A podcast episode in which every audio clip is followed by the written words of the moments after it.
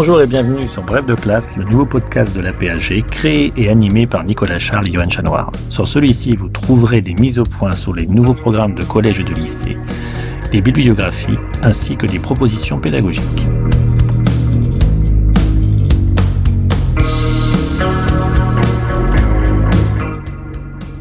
Bref de classe, une émission en deux parties. Tout d'abord, une présentation par un spécialiste des grands enjeux du thème au programme puis ensuite un personnage et un document représentatif de la période. Document que l'on peut télécharger sur aphg.fr et le réutiliser en classe.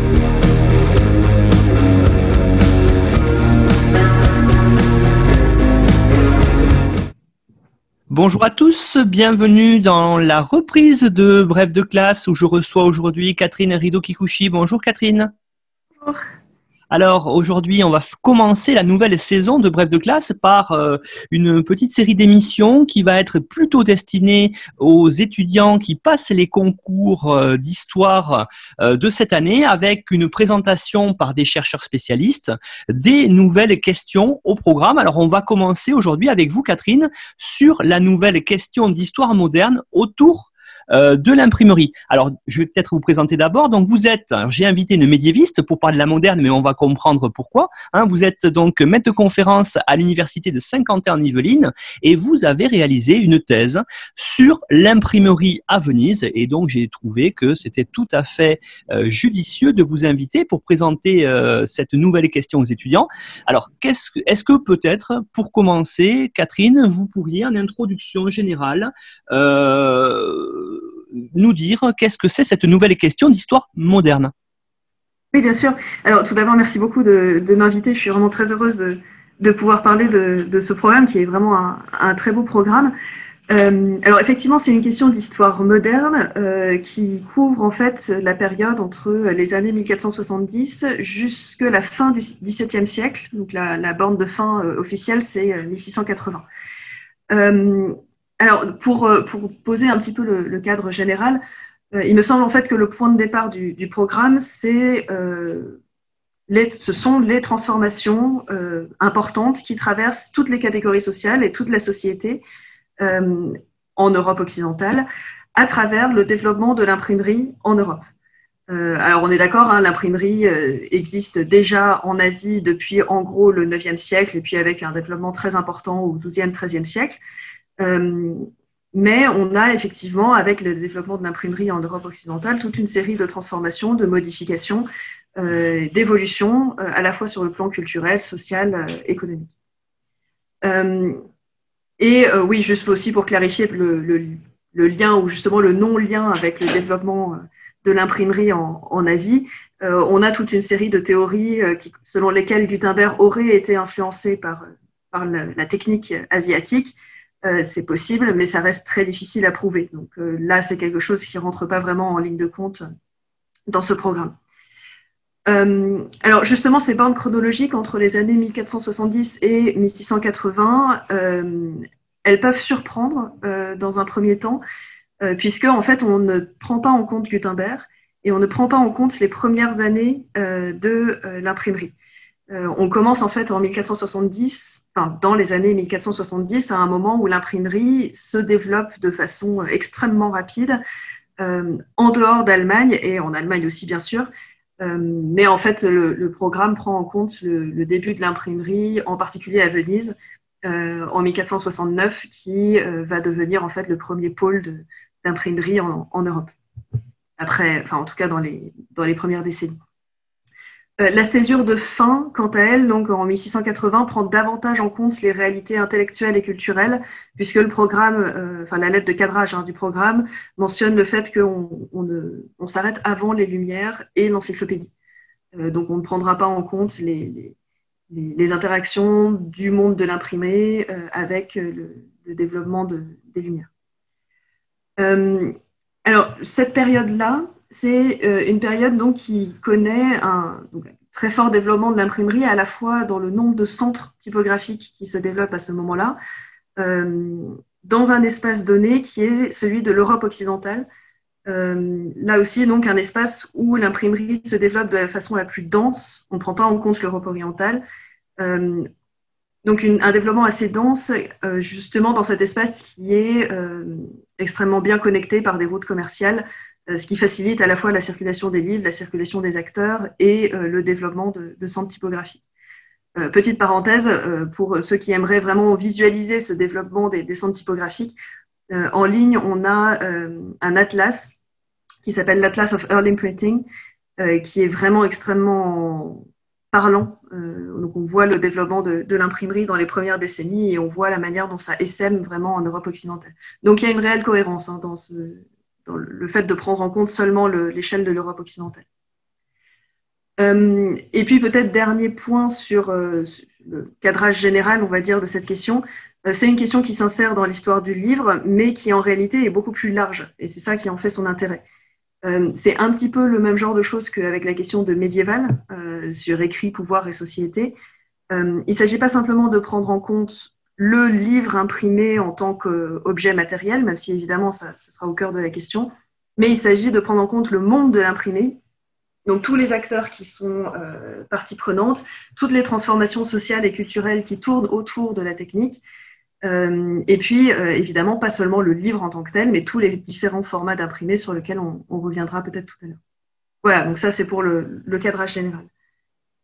Alors oui, peut-être Catherine, euh, effectivement, après cette introduction euh, qui a bien resitué euh, les choses pour les étudiants qui vont découvrir cette question, on pourrait peut-être commencer à aborder cette question nouvelle d'histoire moderne en présentant aux étudiants le contexte historiographique et notamment celui autour de deux auteurs, donc Henri-Jean Martin et Elisabeth Eisenstein, qui sont les deux seuls auteurs présentés dans la lettre de cadrage.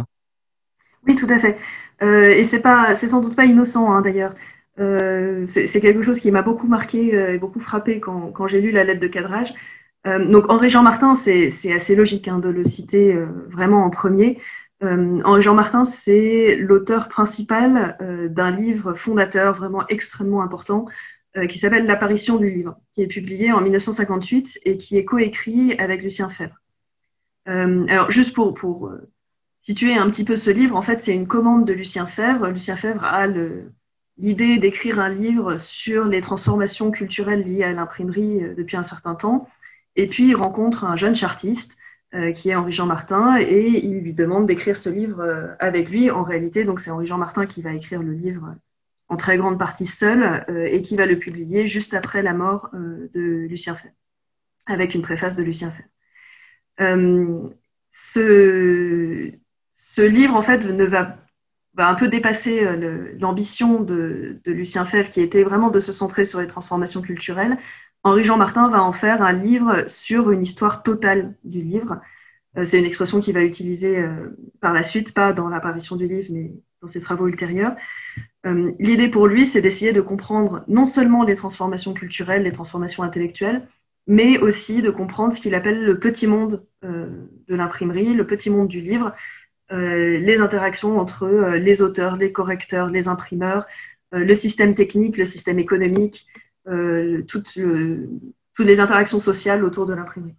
Donc c'est un livre vraiment fondamental qui rompt avec des, études qui auraient une vocation plus strictement bibliophilique. donc là, on est vraiment dans une recherche historique qui inscrit en fait l'histoire du livre dans la tradition des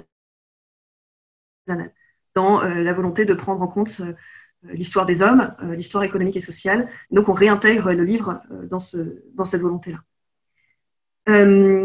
donc voilà, Henri Jean Martin, c'est ça, et j'en reparlerai peut-être un tout petit peu tout à l'heure, mais c'est quelqu'un qui a fait école. ses, élèves sont des, figures extrêmement importantes hein, pour la construction de ce programme. mais si on s'attarde donc à cette deuxième figure qui est mise en pendant dans la lettre de cadrage, qui est Elisabeth Eisenstein, on est dans une figure qui est un peu différente. Euh, avec laquelle je suis plus en désaccord à titre personnel, donc euh, je le dis tout de suite pour euh, clarifier les choses. donc Elisabeth Eisenstein, c'est quelqu'un, donc c'est une autrice états-unienne qui a écrit un livre sur la révolution de l'imprimerie. et c'est un livre qui essaye donc de mettre en, place ce qu'elle appelle le paradigme révolutionnaire, euh, selon elle, donc l'imprimerie a révolutionné la manière dont on écrivait, a révolutionné la, pensée scientifique et par rapport au, système du manuscrit. Donc pour elle, l'imprimerie est une rupture fondamentale qui fait entrer l'Europe dans l'ère moderne. c'est une thèse qui a été beaucoup, beaucoup critiquée, qui a une très grande influence, hein, qui a été beaucoup reçue aux États-Unis, qui est de façon peu surprenante beaucoup plus reçue en France chez les modernistes que chez les médiévistes, parce que euh, Elisabeth Eisenstein fait preuve d'un mépris assez, euh, assez fascinant pour euh, les copistes médiévaux qui, selon elle, recopiaient les choses sans vraiment faire attention, qui considèrent d'ailleurs que, voilà, que le livre manuscrit, c'est une espèce de sous-diffusion de, de, la pensée scientifique et donc n'était pas adéquate, adaptée pour la, diffusion d'une pensée rationnelle. Euh, donc les médiévistes forcément sont pas hyper contents. Euh, et par ailleurs, euh, le, point en fait fondamental pour lequel elle est critiquée, c'est que elle considère donc qu'il y a une rupture fondamentale, alors que les travaux sur l'histoire du livre, que ce soit en Angleterre, en Allemagne, en France et aussi en partie aux États-Unis, ont bien montré que c'est quelque chose de très lent. c'est une évolution très lente. l'imprimerie, l'imprimé et le manuscrit continuent à coexister et l'imprimé s'inspire du manuscrit, j'en reparlerai peut-être un petit peu tout à l'heure. Mais euh, il n'en reste pas moins que c'est une autrice qui a eu une très très grande influence sur les études euh, sur l'imprimerie, qui est encore une fois beaucoup plus lue par les modernistes que les médiévistes, donc c'est n'est pas très étonnant de, la retrouver ici. donc voilà, ça c'était peut-être pour faire un, pendant, mais si, je peux développer un petit peu donc, sur ce point bibliographique, je vais essayer de ne pas faire trop de name dropping, mais il me semble que c'est important quand même de, mettre un petit peu les choses en place. Euh, je, crois que peut-être l'une des choses les plus, les plus fondamentales à, avoir en tête pour les, étudiants qui commenceraient à travailler cette question, c'est la manière dont euh, Henri-Jean Martin en fait a fait école en France euh, et ensuite a influencé beaucoup les travaux qui ont pu être menés ailleurs en Europe. Alors, il a toute une série d'élèves qui ont des positions euh, dans le champ institutionnel hein, très, importantes. Euh, Frédéric Barbier, euh, pour commencer, alors je vais passer beaucoup plus rapidement parce que lui s'intéresse principalement au XVIIIe siècle. Il a fait des travaux sur l'histoire des, imprimeurs libraires en France, l'histoire des bibliothèques. mais Frédéric Barbier, c'est quelqu'un qui a écrit aussi des ouvrages de synthèse qui sont extrêmement utiles pour le programme, notamment un livre qui s'appelle L'Europe de Gutenberg, peut-être, je ne sais pas, est-ce qu'on fera une, liste de bibliographiques peut-être euh? Oui, tout à fait. Hein. Je pense que ça serait assez intéressant, notamment aussi euh, avec peut-être si vous citez un site internet ou l'atlas comme vous avez évoqué tout à l'heure, une petite liste comme ça sur le site apag.fr. Ça pourra permettre effectivement à ceux qui veulent aller plus loin de débroussailler le terrain. Donc là, effectivement, vous pouvez citer les noms et puis on renvoie la bibliographie, il n'y a pas de souci. D'accord, parfait. Donc voilà, donc ce, livre de Frédéric Barbier est, vraiment euh, une porte d'entrée vraiment intéressante pour, euh, pour le programme. Euh, Annie Parent-Charon, qui est aussi une des principales élèves d'Henri-Jean Martin, qui a mené des travaux pionniers sur l'histoire économique et sociale du monde du livre à Paris, en s'intéressant notamment aux archives notariales, là concernant essentiellement le, le XVIe siècle. Et puis celui sur lequel je vais m'attarder un petit peu plus longtemps, c'est Roger Chartier, euh, qui euh, a une influence particulièrement grande euh, parce qu'il est sans doute celui qui a le plus fait pour décloisonner l'histoire du livre en France. donc Roger Chartier aujourd'hui est professeur au Collège de France et il a effectué toute une série de travaux sur l'histoire de la lecture et aussi sur l'histoire des pratiques des imprimeurs et des auteurs. en interaction et en dialogue très fort avec l'historiographie italienne et anglophone. Et euh, dans, le champ historiographique français, c'est probablement l'un de ceux qui a permis d'ancrer le mieux euh, l'histoire de l'imprimerie comme une composante de l'histoire euh, culturelle et sociale de l'Europe moderne, mais aussi de l'histoire des pratiques de l'écrit. alors, histoire des pratiques de l'écrit que les, les, enfin, ceux qui préparent le CAPES et les agrégatifs connaissent bien pour, pour le programme de médiéval. L'histoire des pratiques de l'écrit, donc, qui se développe en gros depuis le début des années 70, euh, Roger Chartier a vraiment contribué à inscrire l'histoire de l'imprimerie dans ce, champ-là, euh, plutôt pour l'histoire moderne. Euh, et puis, il a contribué aussi à la prise en compte de la mise en forme imprimée, et du rôle des imprimeurs et des éditeurs dans la transmission des textes. Alors c'est quelque chose qu'Henri Jean Martin avait déjà beaucoup fait, mais Roger Chartier a introduit une, distinction notionnelle hein, qui, me semble importante à avoir en tête dès le début pour aborder ce programme. il parle de mise en texte, donc un terme que Henri Jean Martin utilisait déjà, alors, pour Roger Chartier, la mise en texte, c'est l'ensemble des processus textuels euh, qui permet à l'auteur d'orienter la lecture, d'inscrire son œuvre dans une série de conventions formelles, sociales, etc. Donc, c'est des processus textuels. Et puis, il parle de mise en livre. Euh, la mise en livre, c'est l'ensemble des processus euh, formels, typographiques, de découpage des textes, de format, d'ornementation, qui organisent en fait l'espace visuel du livre. Et euh, l'un des points forts de la recherche de Roger Chartier, c'est justement de mettre en relation cette mise en texte, ces processus textuels, avec cette mise en livre, donc tout ce qui est euh, processus typographique. Euh, ça, c'est quelque chose qui a été beaucoup reçu dans la recherche, notamment dans la recherche littéraire, pas seulement dans les études historiques. Voilà, donc les travaux de Roger Chartier dans ce sens-là, ils me semblent vraiment particulièrement importants et euh, s'inscrivent donc dans la manière dont l'histoire du livre la Henri Jean Martin euh, continue à être euh, élaborée, reçue, etc.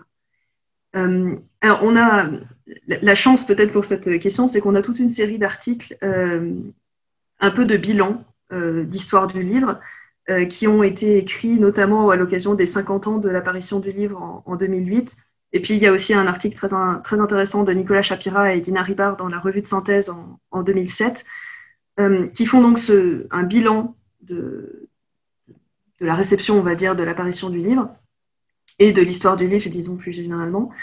Et en fait, ce bilan, il est assez mitigé, puisque à la fois c'est un succès, on a une institutionnalisation de, l'histoire du livre en France, avec des revues spécialisées notamment, mais euh, on a un risque d'érudition, d'hyperspécialisation, euh, qui tend parfois à oublier euh, les ambitions originelles d'Henri Jean Martin, qui est de faire une histoire totale, vraiment incluse dans euh, des processus économiques et sociaux plus globaux. Des figures comme Roger Chartier, justement, ont, essayé de contribuer à ce décloisonnement, mais c'est quelque chose qui est toujours un peu en tension dans, les, dans les études sur, sur l'histoire de l'imprimé.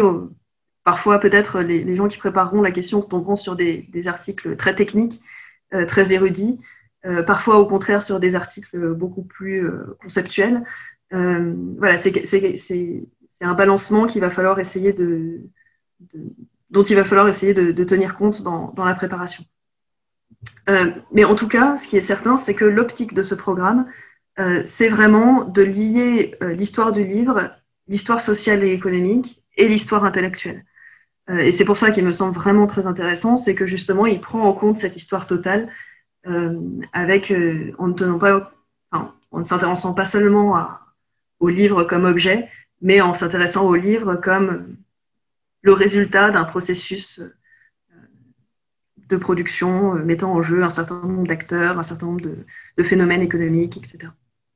Oui, effectivement, Catherine, vous avez raison. Hein. Merci d'avoir rappelé cette figure de Roger Chartier, hein, qui avait animé pendant des années sur France Culture avec Michel Perrault et Jacques Le Goff en alternance l'émission Les Lundis de l'Histoire. Et vous avez à juste titre rappelé euh, son apport essentiel et assez novateur aussi à l'époque euh, sur le travail sur le livre. Alors, est-ce qu'on pourrait maintenant peut-être élargir un petit peu la focale au niveau historiographique? Et est-ce que vous pourriez nous présenter ce qui se fait euh, sur la recherche autour du livre et de l'imprimé à l'époque moderne dans, chez nos voisins, peut-être italiens euh, germanophone ou anglophone Oui, donc euh, ce que ce qu'on a dit évidemment sur l'historiographie euh, française est décloisonné par rapport à ce qui se passe chez nos voisins. Et Roger Chartier, justement, comme je disais, a beaucoup dialogué avec ces, différentes historiographies.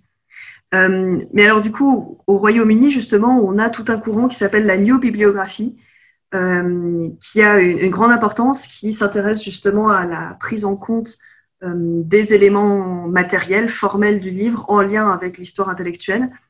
Euh, mais dans le monde anglophone, vous avez aussi des travaux comme euh, ceux de Martin Lowry, qui étudie la manière dont l'imprimerie se développe d'un point de vue économique et social, notamment sur Venise.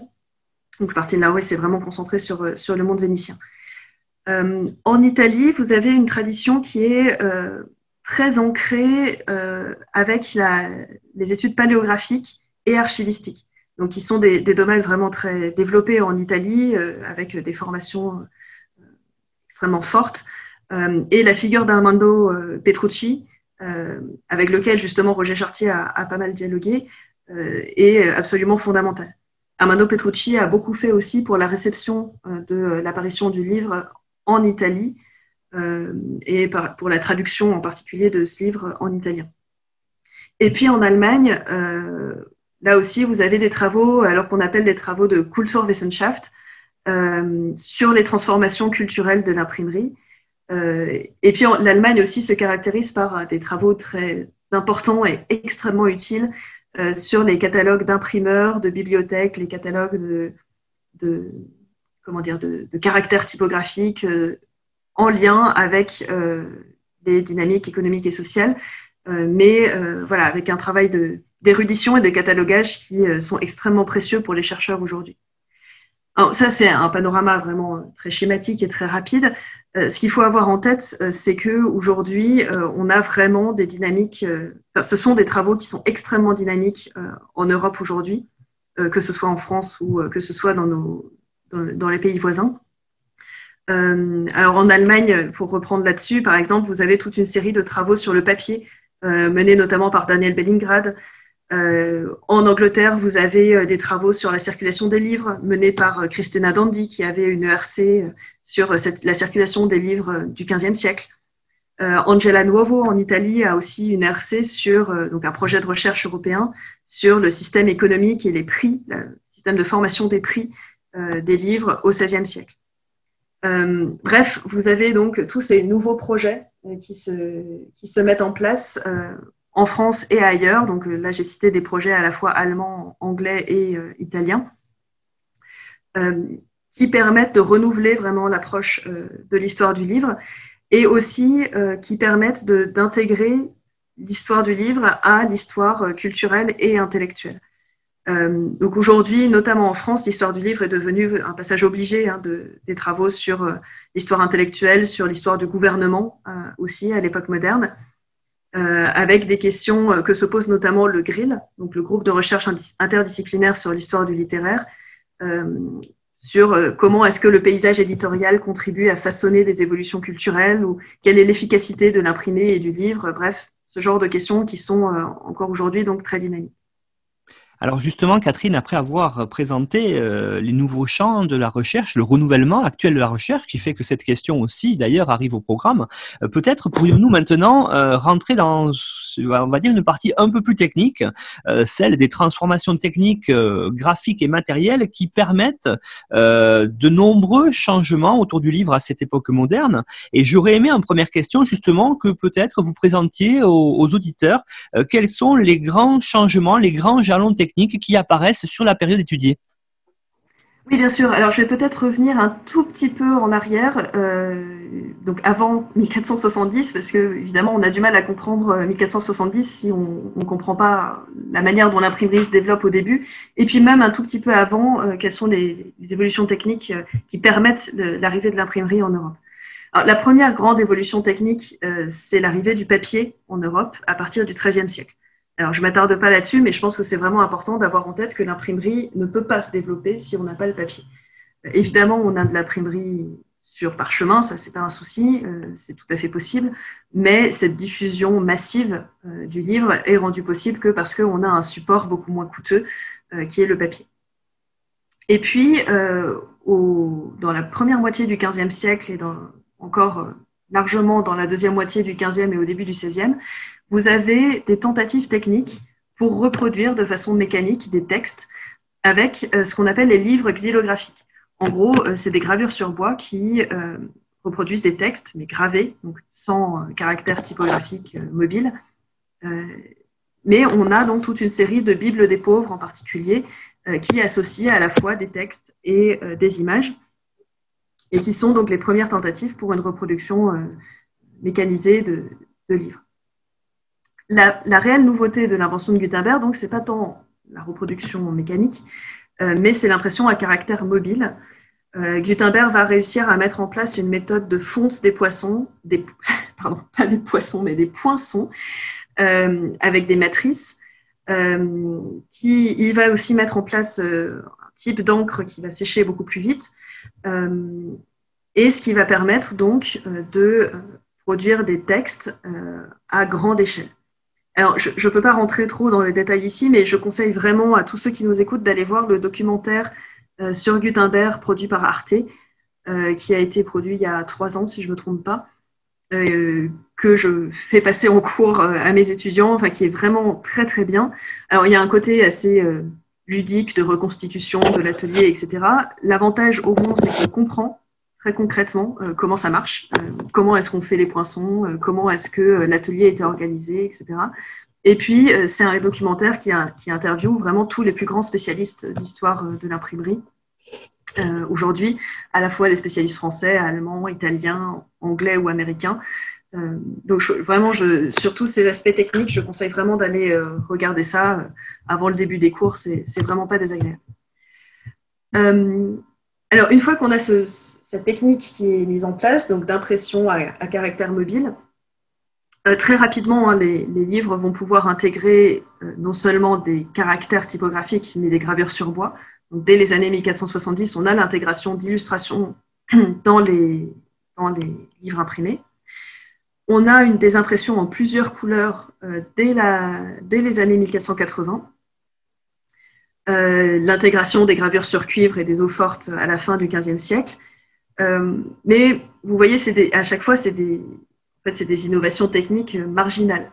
Le gros de la technique euh, de l'imprimerie ne change pas euh, jusqu'au XVIIe siècle, voire jusqu'au XVIIIe siècle. on a un mécanisme de presse à bras qui se maintient jusqu'à l'invention de la presse hollandaise au XVIIe siècle. Alors la presse hollandaise, pour la faire courte, c'est un système, là encore, qui n'est pas un changement révolutionnaire, mais qui permet simplement d'avoir une pression plus uniforme avec un système de, contrepoids et de ressort. Euh, le vrai changement, euh, ça va être euh, la presse à deux coups, pardon, la presse à un coup. Donc on était avec Gutenberg avec une presse à, deux coups, donc on imprimait avec une demi-feuille à la fois. mais à partir de 1783, on a une presse, la presse à un coup, puis la presse qu'on appelle la presse Stanhope qui se met en place. Mais ça, on est déjà à l'extérieur du programme. Ce qui veut dire donc que sur l'intégralité du programme, euh, de la question, on a des évolutions techniques qui sont marginales. Euh, alors, ces évolutions techniques sont marginales, ça ne veut pas dire qu'il euh, n'y a pas des évolutions, malgré tout, formelles, qui sont très importantes. alors, Henri-Jean Martin avait, avait une expression qui est assez parlante, même si on peut là aussi la nuancer. Il parlait d'invention du livre moderne. Euh, pour les évolutions qui ont lieu entre la fin du XVe et le début du XVIe siècle. Euh, alors, qu'est-ce qu'il entend par là? Euh, En fait, ce, dont il faut vraiment avoir conscience, c'est que le début de l'imprimerie copie le manuscrit. les premiers livres imprimés, ce sont des copies de manuscrits parce que bah, c'est le modèle qu'on connaît, c'est le modèle prestigieux aussi. Euh, donc on copie le manuscrit en copiant l'écriture. Euh, beaucoup des premiers caractères typographiques sont copiés sur des mains réelles. On copie la mise en forme. En particulier, on copie la mise en forme des, manuscrits princiers. Euh, là aussi, dans une quête de légitimité, hein, forcément. et on copie aussi, bien sûr, la mise en page des livres universitaires, puisque c'est le public, ça va être le, public qui va vraiment contribuer à faire décoller la, nouvelle technique.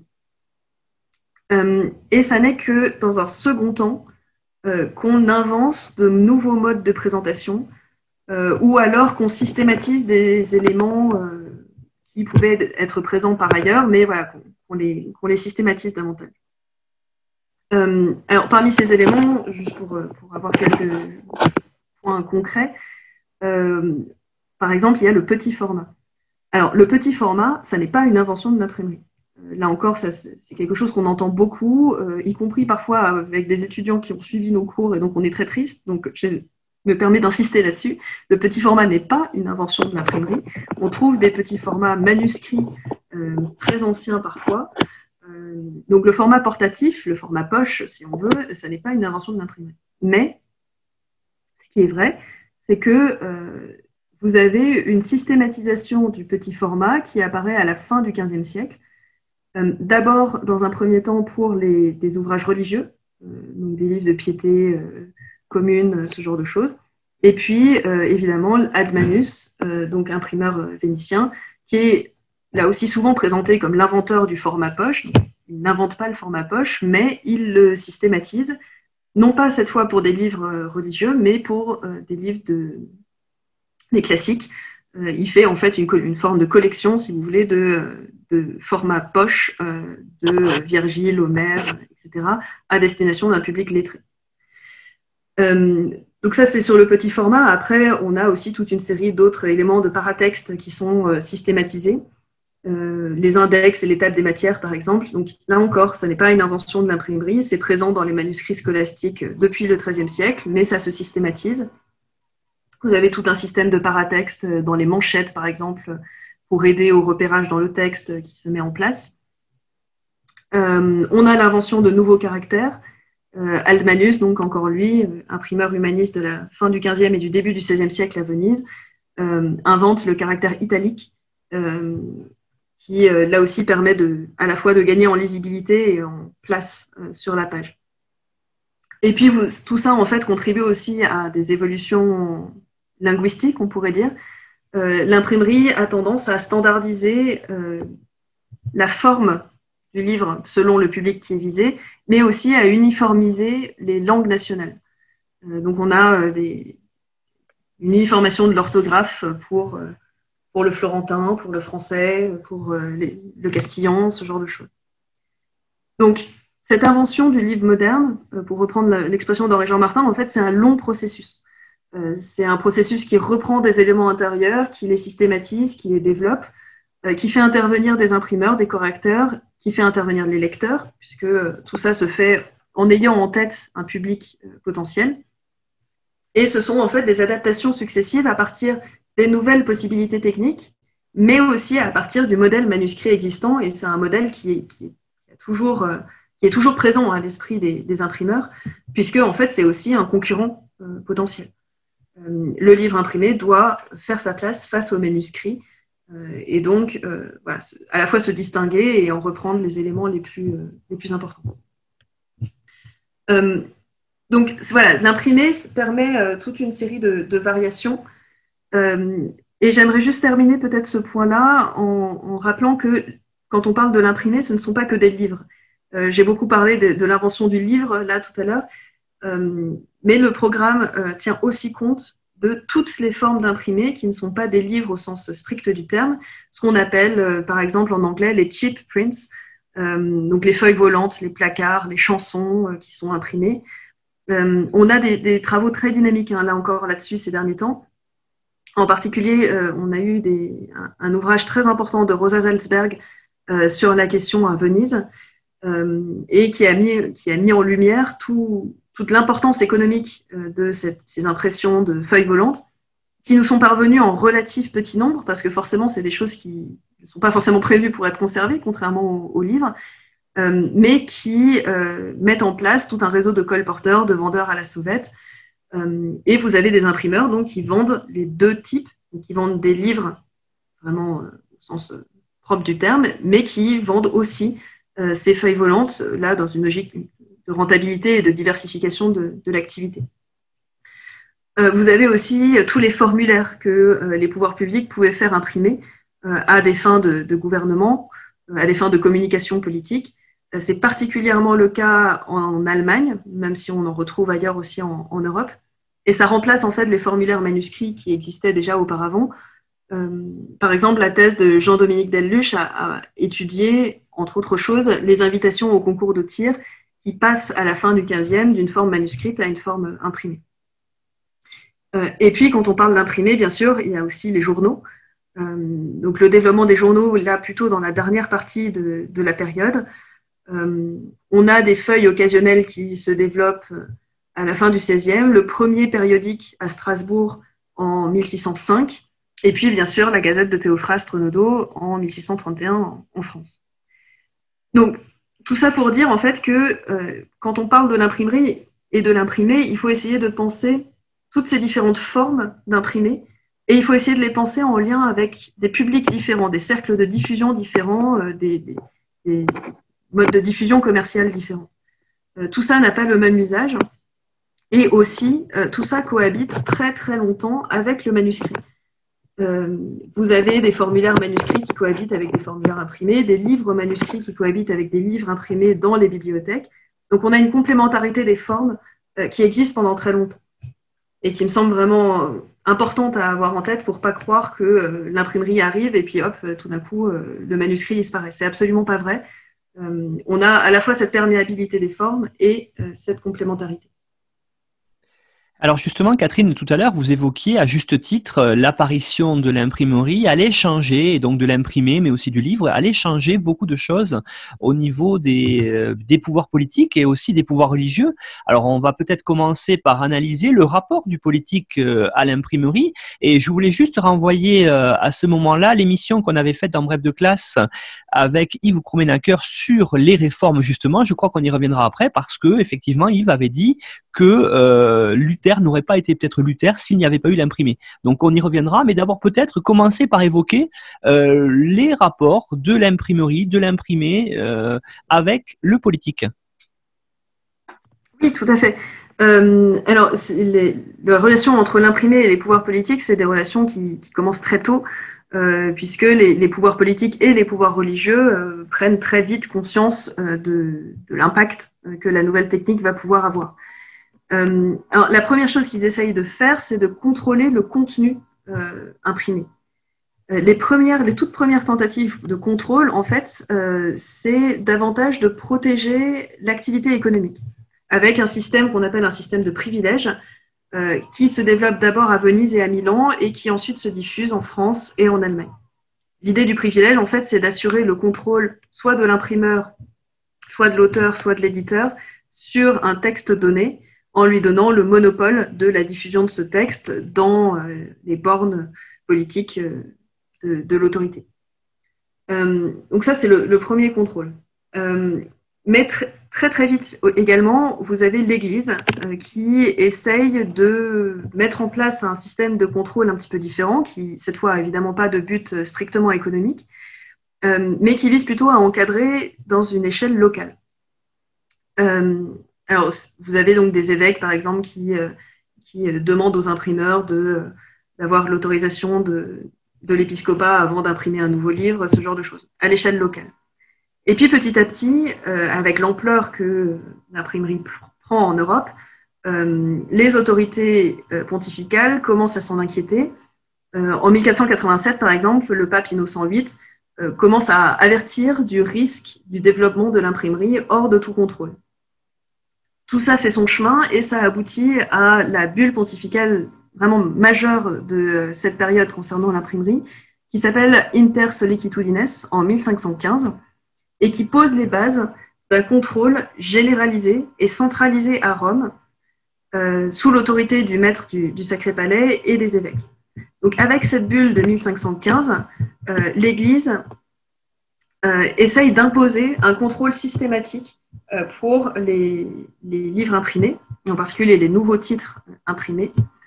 Euh, alors, ça ne marche pas très bien dès le début, puisque évidemment les autorités laïques euh, ont un peu du mal à accepter cette autorité de l'Église sur un domaine qui n'est pas strictement religieux. malgré tout, l'Église se fait de plus en plus insistante. et voilà, il y a une forme de concurrence avec, avec les pouvoirs laïques. Là-dessus, on peut citer donc les travaux vraiment très importants de Paul Grendler, sur l'Inquisition en Italie, sur l'influence de la contre-réforme dans tout ça, et puis aussi les travaux de Mario Infelice euh, sur la censure. Euh, le vrai tournant, le moment de bascule, en fait, c'est la réforme, euh, puisque à partir de ce moment-là, l'Église va se montrer encore plus insistante, et puis les pouvoirs publics aussi vont, prendre le relais sur le contrôle de l'imprimerie. En 1564, on a le premier index des livres interdits qui est publié au Concile de Trente. Euh, et on a vraiment un changement de perspective à partir de ce moment-là. À partir euh, de, la contre-réforme, euh, un imprimeur ou un libraire ne risque pas seulement une amende, mais risque la peine de mort s'il est associé à un livre interdit et que ce soit du côté catholique ou du côté protestant. Là, il n'y a pas vraiment de différence entre les, entre les deux. Euh, et puis, les autorités séculières, donc comme je disais, les autorités laïques vont prendre en charge la répression, notamment dans le cadre de l'affirmation du pouvoir royal. Euh, le premier pays à avoir son propre système de contrôle, c'est l'Espagne, euh, où Ferdinand et Isabelle, en 1502, donc, vont mettre en place ce, contrôle. Ce n'est pas très étonnant, là aussi, puisqu'on est en pleine, affirmation du pouvoir de, de la royauté espagnole. c'est aussi le cas en France, en particulier avec la politique de François Ier, bref, vous avez toute une série de systèmes, euh, de procédures qui se mettent en place euh, pour exercer la censure sur l'imprimerie. alors, on distingue plusieurs types de censure. une censure qui est préventive, où du coup les imprimeurs doivent demander une autorisation avant d'imprimer un, nouveau livre, ce genre de choses, et puis une censure répressive qui va consister à contrôler ce que les, libraires vendent et à condamner les, des contrevenants. Et cette censure, elle peut avoir aussi différents buts. Ça peut être une censure doctrinale, donc pour vérifier que les textes sont euh, conformes aux doctrines de l'Église ou de la réforme protestante en fonction des, cas. Euh, donc une censure qui peut être aussi religieuse, pour, euh, pas strictement sur les dogmes, mais pour, éviter que les livres relatifs à l'hérésie, soit protestante, soit catholique, soient diffusés. Et puis aussi, bien sûr, une censure politique. Euh, les autorités publiques vont euh, utiliser ce système pour vérifier qu'il n'y a pas de, contestation, euh, cette fois strictement politique. Donc, on a la mise en place d'un très vaste arsenal qui va se mettre en place et qui va beaucoup se développer, en particulier en France. Alors, juste un, tout petit aparté, notamment sur la situation française, mais pas seulement, toute cette volonté de contrôle de, l'imprimerie euh, au cours du XVIe siècle euh, va de pair en fait avec une utilisation politique de l'imprimerie euh, par ces mêmes autorités laïques. en France, par exemple, François Ier va se faire une image de, protecteur des sciences en favorisant l'impression de livres grecs et humanistes. vous avez la publication de recueils de musique de cour, par exemple. Donc, une protection de certains types d'imprimerie, d'imprimés, pardon, euh, qui va de pair avec une volonté de plus en plus forte de contrôle, voire de répression. Euh, et un des, donc on a un véritable durcissement hein, des législations euh, aussi au cours du XVIIe siècle.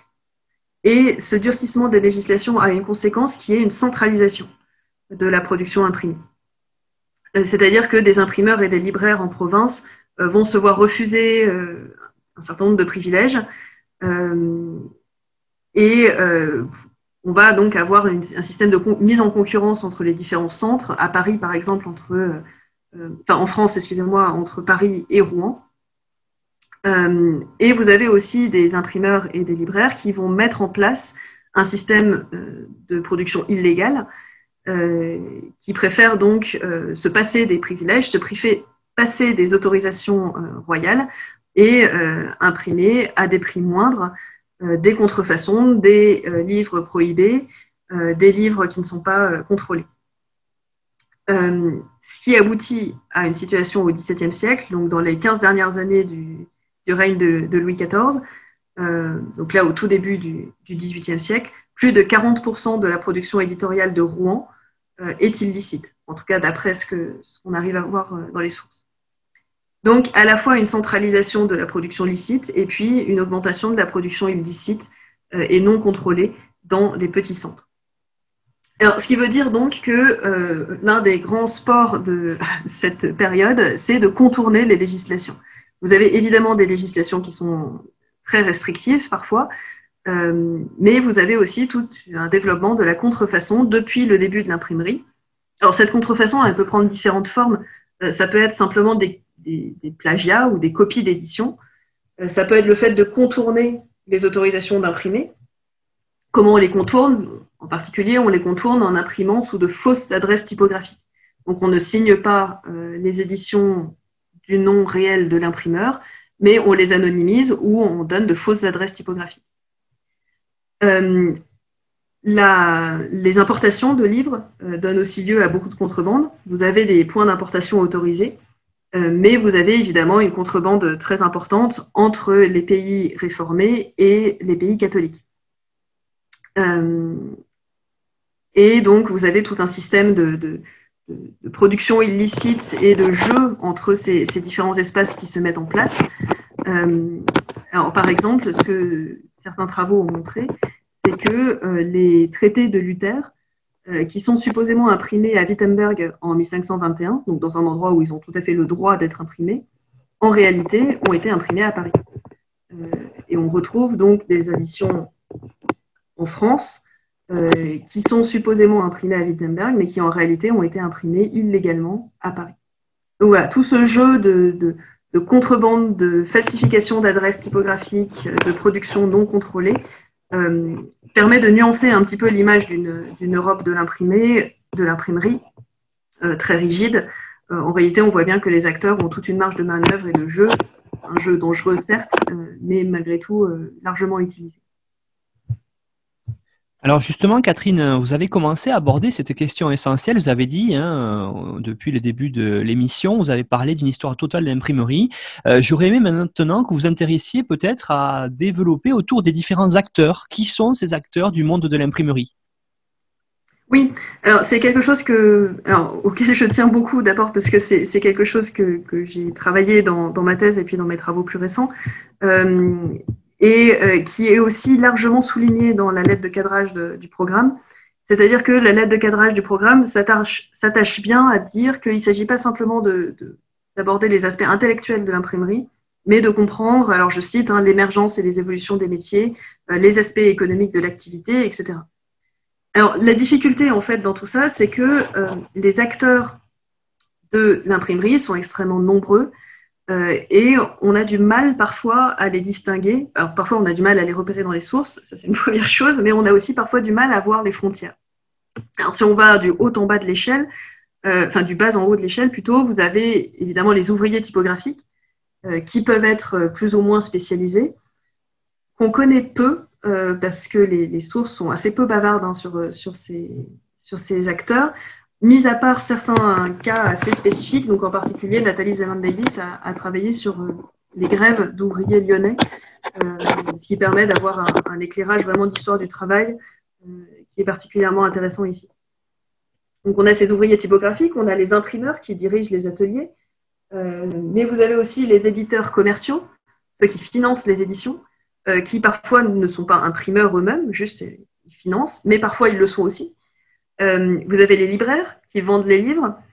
Euh, mais là, dans ces libraires, euh, vous avez toute une variété de, gens. Vous avez le libraire qui, vend dans sa boutique un stock réduit de, livres. Vous avez le libraire qui finance des éditions. Vous avez le libraire qui imprime, qui a un atelier d'imprimerie dans son arrière-boutique. Bref, on a des frontières qui sont extrêmement brouillées, surtout dans les premiers temps de l'imprimerie. Euh, mais c'est malgré tout important d'essayer de comprendre quels sont les, différents rôles. Euh, vous avez les gens qui impriment euh, techniquement, matériellement, vous avez les gens qui financent et vous avez les gens qui commercialisent. Donc là, on a, il faut essayer de, comprendre quel est le rôle de chacun. Ce qui est certain, c'est que à la fin du 15e, au 16e et au 16e siècle, vous avez vraiment la montée en puissance d'acteurs à très très forte capacité financière et commerciale qui prennent en charge des réseaux commerciaux à l'échelle de l'Europe, qui financent des éditions euh, dans plusieurs centres européens euh, et qui euh, donc ont une forme de domination économique hein, très forte sur ceux qui impriment matériellement. Et puis à côté de tout ce système productif, vous avez les acteurs intellectuels. alors les auteurs évidemment, mais pas seulement. Vous avez dans les, dans les ateliers d'imprimerie des correcteurs qui ont un rôle extrêmement important qui a été beaucoup souligné hein, dans les travaux récents, euh, notamment dans les travaux de, Grafton, euh, avec un, livre qui va ressortir bientôt qui s'appelle Humanist with Inky Fingers. ces correcteurs, en fait, ils ont un rôle important dans la mise en texte et dans la mise en livre de l'édition, et aussi dans la standardisation des langues dont je parlais tout à l'heure. Tout ça fait que autour de la production d'une édition, vous avez euh, toute une série d'acteurs qui gravitent, euh, une forme de standardisation qui commence à, se faire dans l'organisation du travail, un langage technique sur la préparation des copies des éditions, les préparations des textes qui commence à, à se mettre en place et une stabilisation progressive des textes.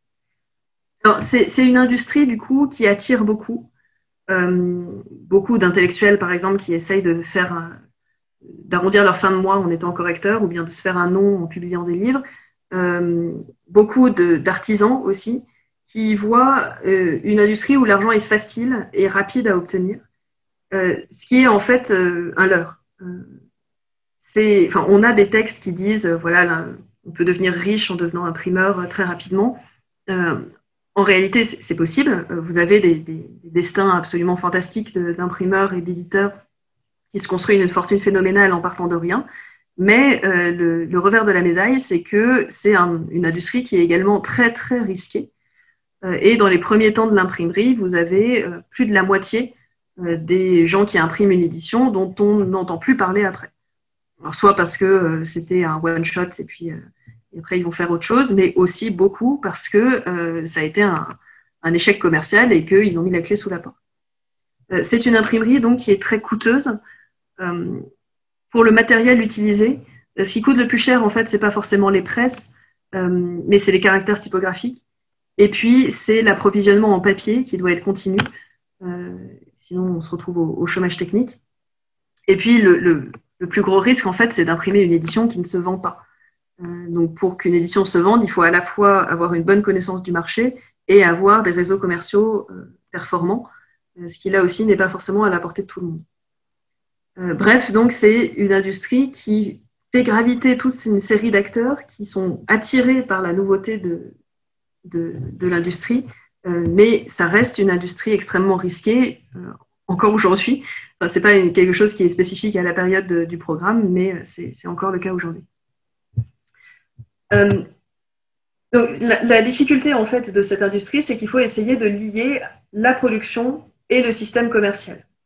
Euh, et ça, les imprimeurs l'ont très vite compris au début. Euh, les premières grosses entreprises typographiques ont essayé de mettre en place des réseaux très denses de commercialisation, parce qu'en en fait, on a un changement de, paradigme économique très flagrant avec l'imprimerie.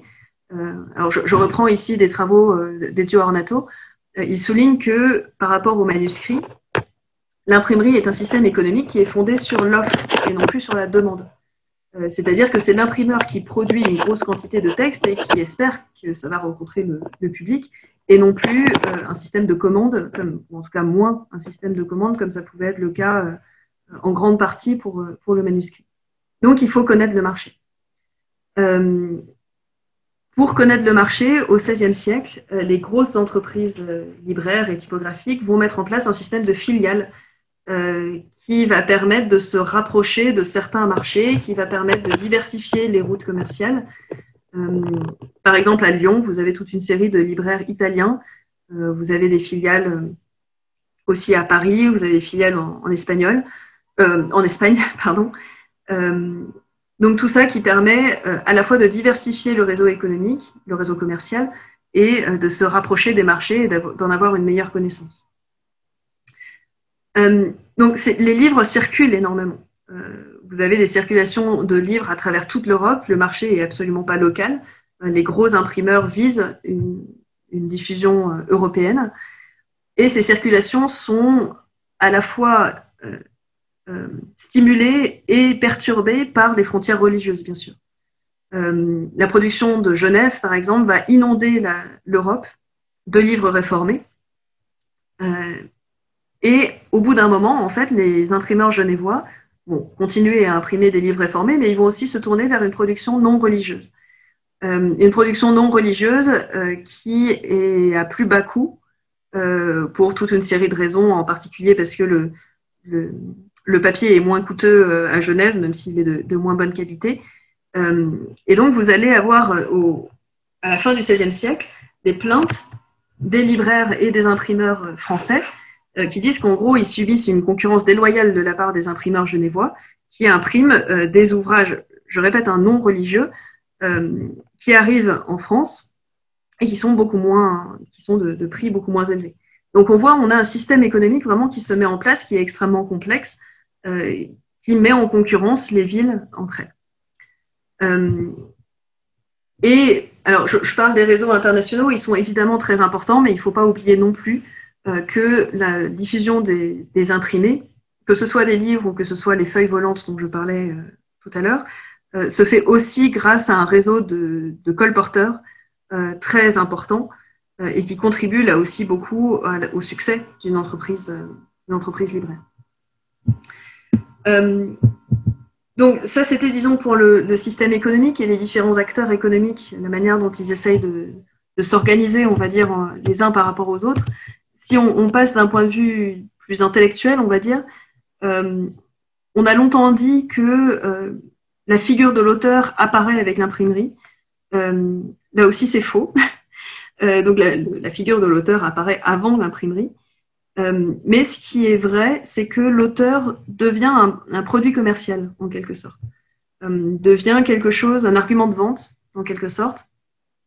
Et que certains auteurs vont véritablement utiliser l'imprimerie pour construire leur, leur, leur, figure, pour construire leur, leur prestige et construire du coup le succès éditorial de, leurs impressions, enfin de leurs œuvres. C'est particulièrement le cas avec Erasme. C'est un, exemple assez euh, paradigmatique et célèbre euh, de jeu entre l'auteur et les imprimeurs. Erasme a des relations très fortes avec ses imprimeurs, parfois un peu, un conflictuelles, euh, quand il considère que les imprimeurs ne sont pas à la hauteur intellectuellement. Mais en tout cas, c'est quelqu'un qui va réussir à comprendre la manière dont l'imprimerie peut fonctionner pour construire son prestige comme auteur. Euh, il va aussi comprendre comment la mise en forme du livre peut contribuer à cela. Euh, donc ça, c'est quelque chose qui est particulièrement intéressant à, observer et qui a été beaucoup étudié. alors, au-delà du cas d'Erasme, on a des collaborations vraiment de, plus en plus intenses hein, entre les, auteurs et les imprimeurs ou éditeurs, avec des imprimeurs et éditeurs qui parfois ont vraiment une force de proposition culturelle euh, sur, le, sur le marché du livre. On a des travaux, en particulier de littéraires, hein, vraiment très intéressants sur, sur ces sujets, euh, et qui montrent à quel point une édition, euh, c'est une co-construction avec l'auteur, l'imprimeur, l'éditeur, les correcteurs, et au terme de tout ce processus, on a la transmission d'un texte au public euh, qui comprend la mise en texte, l'élaboration des paratextes et l'espace visuel, donc vraiment la mise en livre. Donc en particulier, c'est les travaux de Anne Reach euh, qui sont vraiment très éclairants là-dessus. Euh, et on a, à travers ce processus de co-construction, parfois véritablement la construction de nouveaux marchés, de nouvelles propositions littéraires euh, c'est le cas notamment, euh, pour citer un exemple concret, avec le, livre de poésie à Lyon au XVIe siècle qui a été étudié euh, dans la thèse d'Elise Rachenbach-Teller. Elle montre en fait comment est-ce qu'on a un véritable marché du livre de poésie qui n'existait pas et qui se construit à travers la construction de la réputation des poètes lyonnais. Et cette réputation, en fait, elle se fait à travers la politique éditoriale, le discours publicitaire et la mise en forme des livres euh, de poésie qui sont imprimés à Lyon à ce moment-là. Et l'auteur a évidemment un rôle important à jouer là-dedans, mais aussi les imprimeurs qui construisent tout ce discours à côté des textes euh, et qui contribuent donc euh, à dessein à la construction de, ce marché de niche qui est le livre de, poésie. bref, du coup, ça veut dire qu'il ne faut pas comprendre le processus créateur, on va dire, comme le seul processus créateur de l'auteur. On a vraiment un continuum entre euh, la fonction de l'auteur, donc la fonction octoriale, et la fonction éditoriale. C'est pas juste l'auteur est dans euh, le monde éthéré des pensées et puis l'éditeur qui est dans le monde euh, bas et sale de la commercialisation. En fait, les deux sont vraiment très très fortement interconnectés et c'est ça qui est intéressant à voir. Alors justement, Catherine, euh, par rapport à ça, vous avez excellemment bien présenté les différents acteurs de la production hein, de l'imprimé. J'aurais aimé maintenant qu'on se place de l'autre côté de la chaîne, j'allais dire, c'est-à-dire du côté de ceux qui reçoivent les imprimés, c'est-à-dire, pour faire simple peut-être, qu'est-ce que c'est, euh, Catherine, lire à l'époque moderne? Alors, lire à l'époque moderne euh, ou lire à la fin du Moyen Âge, en réalité, au début, c'est plus ou moins la même chose. mais là aussi, je, vais, mon disclaimer, je précise que je vais un peu contre la thèse de Elisabeth Einstein, pour laquelle l'imprimerie uniformise, rationalise, contribue à la diffusion d'un certain nombre de, théories scientifiques, et en particulier ce qu'elle dit, c'est que l'imprimerie contribue à la croyance dans la vérité des mathématiques. C'est une thèse qui est à la fois euh, contestable et qui a été contestée. Euh, par ailleurs, donc, comme je l'ai dit déjà, la diffusion manuscrite continue pendant toute la période. Euh, et l'imprimerie, en fait, accompagne les transformations intellectuelles de l'époque sans toujours en être précurseur. Et là-dessus, en fait, je pense qu'un bon exemple, c'est l'exemple de l'humanisme. On dit souvent euh, que euh, l'humanisme a été euh, largement diffusé grâce à l'invention de l'imprimerie. Alors, c'est vrai, dans un certain sens. On a parlé d'Erasme hein, tout à l'heure, donc c'est clair que les textes d'Erasme ont connu une diffusion vraiment très importante à travers l'imprimerie. et que vous avez toute une série d'œuvres humanistes qui sont imprimées, évidemment. mais en réalité, l'imprimerie ne s'est pas développée grâce à l'humanisme. Euh, les best-sellers euh, de l'imprimerie, ce sont les ouvrages scolastiques, euh, les, manuels, en fait, les manuels universitaires, qui ne frappent pas forcément pour leur nouveauté intellectuelle. Et ça, pour une raison très simple, c'est que, comme je disais tout à l'heure, c'est une entreprise risquée. Donc, les imprimeurs et les éditeurs ont besoin d'être sûrs d'avoir un public. Donc, ils vont imprimer des sommes théologiques, ils vont imprimer des sommes de droit, parce que là, au moins, on sait qu'il euh, y aura un public.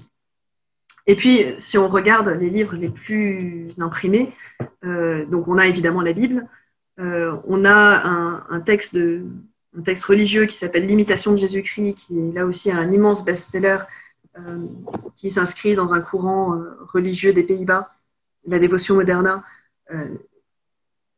L'imprimerie contribue évidemment beaucoup à la diffusion de ce texte, mais qui était déjà très très diffusé sous forme manuscrite.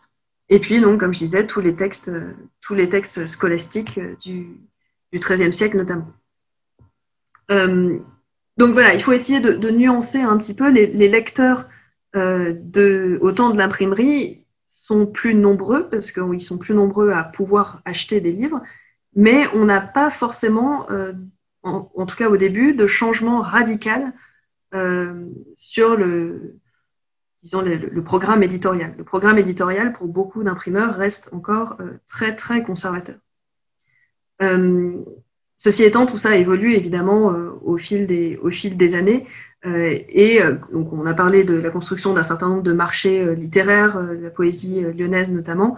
tout ça met du temps à se construire, mais on a, à travers l'imprimerie, la construction de nouveaux publics, la construction de nouveaux marchés.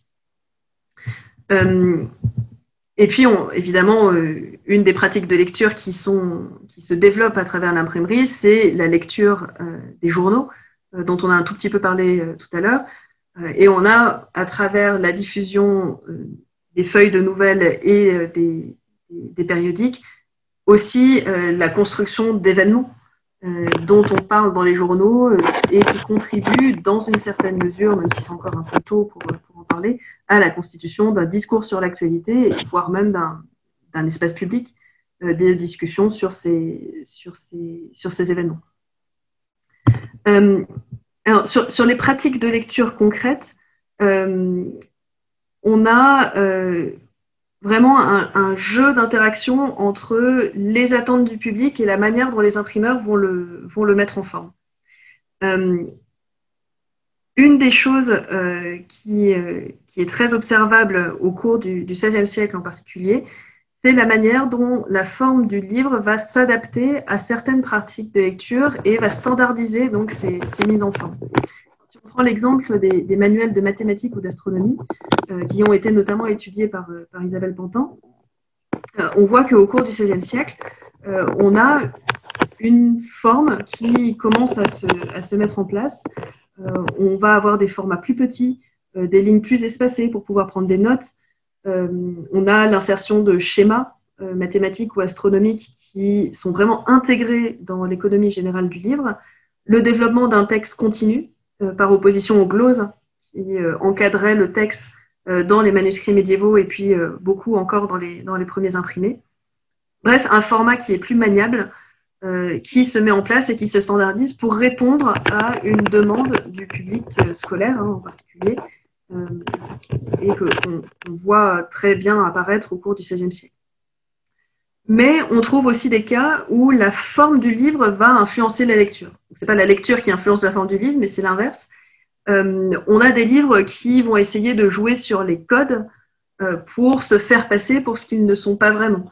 Euh, on va avoir des livres qui vont prendre la forme d'un livre classique alors qu'ils n'en sont pas, qui vont prendre la forme d'un livre littéraire alors qu'ils n'en sont pas. c'est des jeux qu'on voit beaucoup apparaître en particulier au XVIIe siècle et qui permettent de voir que euh, les auteurs et les éditeurs vont euh, jouer avec ces codes qui se sont mis en place au cours du, du 15e et 16e siècle euh, pour soit maquiller, se faire passer pour ou construire leur, leur propre réputation. alors, c'est des choses notamment qui ont été étudiées par Nicolas Chapira, où il, enfin, il montre dans un certain nombre de ses travaux comment le livre peut être un outil de reconnaissance sociale et politique de certaines idées, euh, à travers notamment euh, le fait d'avoir des lettres de dédicace, euh, le fait de, donc, de dédier son livre à des protecteurs influents. Tout ce type de paratexte permet d'asseoir la légitimité, la réputation. On a des livres qui sont des recueils, qui vont mettre en recueil des noms prestigieux et d'autres moins pour essayer de, mettre en valeur certains auteurs en quête de, reconnaissance. d'autres jeux qui peuvent apparaître, c'est des jeux autour des, noms d'auteurs. Euh, vous avez par exemple au XVIIe siècle un certain nombre d'œuvres euh, qui sont publiées de façon anonyme. Euh, c'est le cas notamment des œuvres de Descartes, les essais et le discours de la méthode de, Descartes sont à l'origine publiés par la volonté de l'auteur de façon anonyme. Sauf que l'éditeur et le libraire vont mettre en place toute une stratégie pour annoncer malgré tout le nom de l'auteur, notamment à travers les demandes de privilèges, et euh, pour publiciser en fait, parce que le nom des cartes peut faire vendre. Euh, donc du coup, on a une mise en scène du nom de l'auteur, euh, à la fois parfois dans le livre, ou alors dans tout le système paratextuel à l'extérieur du livre. donc voilà, le livre peut se retrouver vraiment au croisement d'un certain nombre d'enjeux qui influencent ensuite la lecture de, ces, ouvrages. Et puis, la dernière chose peut-être qu'il faudrait évoquer, c'est la manière dont on achète et dont on peut collectionner les livres. Euh, donc, je répète, hein, pendant toute la période, on a vraiment une coexistence importante des formes imprimées et manuscrites, même si progressivement, l'imprimé tend à remplacer le manuscrit. Euh, et l'imprimé, surtout, permet la constitution de bibliothèques privées euh, pour un beaucoup plus vaste public. alors, un des exemples les plus connus, c'est le, cas de, de Menocchio, euh, donc étudié par, par Kello euh, qui est ce meunier euh, italien qui semble avoir lu énormément, et, ce qui peut donc témoigner de l'importance de la circulation d'un certain nombre de livres dans les campagnes. Et pour un public, donc, a priori, pas, là en l'occurrence, pas universitaire, pas élitaire, etc. alors, au-delà de cette circulation dans des espaces donc très variés, on a aussi des phénomènes de collection et de bibliophilie qui se, qui se développent très tôt. Euh, et on a la mise en place en fait très tôt d'un discours sur un supposé âge d'or de l'imprimerie.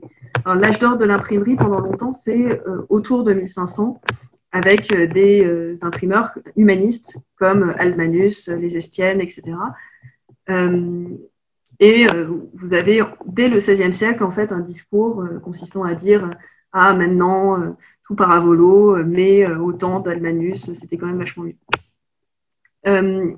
au XVIIe siècle, c'est un phénomène qu'on voit bien hein, dans les discours, qui se développe vraiment beaucoup.